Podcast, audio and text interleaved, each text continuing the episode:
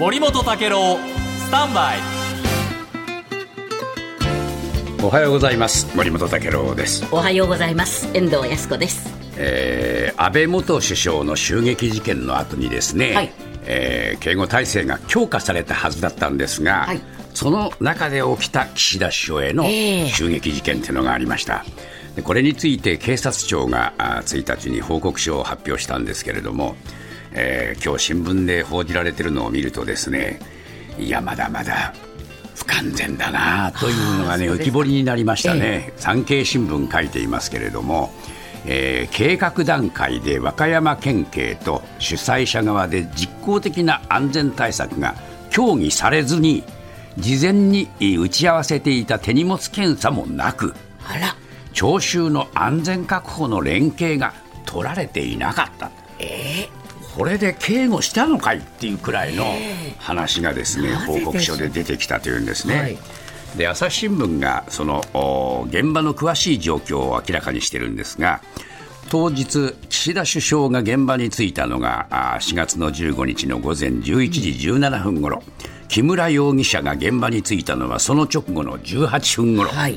で木村容疑者はですね、えーずっと事務所付近で待機をして、えーその後、聴衆エリアの出入り口付近に接近します。はい。で11時20分ごろ参加者3人がエリアに入場したのに続いて木村容疑者は出入り口付近に接近して、エリアから1人出た後自分はエリア内に侵入した。と分かりやすいでしょ、はい。そしてですね、えー来場者が、えーこの漁協関係者かどうか顔を見て確認する役を担う3、4人と、えー警護員がいたんだけれども、木村容疑者の存在を確認した人はいなかった。うん。で11時27分ごろ木村容疑者は、えー爆発物を放り投げた。だからまあなんかノーチェックになってしまっている様子が分かりますよね。でやっぱりこのね、えー木村容疑者がリュックサックと手な手提げカバンを持ってたんだけれども爆発物を投げるまで声をかけるなどした警察官や漁協関係者もいなかったということですから全くこれ、えーブラインドになってしまっていたということなんですね。でどういうふうに連携が取れなかったか産経新聞が書いていますが、えーこれ県警はですね受付と金属探知機の設置を要請したんだけども、県連側は設置を断った。はい。えー県警は不自然な大きな手荷物を対抗したものについては、手荷物検査をしようじゃないかと要請したけれども手荷物検査は行われなかった。うん。えー報告書は、まあ、基準が抽象的だということで、えー検査がなかなか進まなかったということを言ってるんだそうです。で県警はですね警護計画を作成して、えーこれを警察庁に報告したんだけれども漁協関係者のチェックをえー漁協関係者がおに行わせて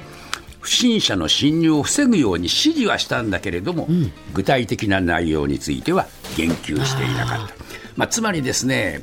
まあ、打ち合わせは一応形としてはみんなしてるんでしょうけれども、具体策にかけるそれから最終的なチェックっていうものが甘い、こういう状況が浮き彫りになったということで、まあ、今後こういうところをですね、えーまあ、なんとかその出入り管理、手荷物検査もやるというふうにえー決めていますが、やっぱりね、このうん聴衆集めて、えー演説するわけでしょ、えそうすると、えーやっぱり、えー街頭演説の主催者側はですね、なるべく人近づけたい、うん。警護する側は遠ざけたい、このね、せめぎ合いがね常につきまとっているように思いますね。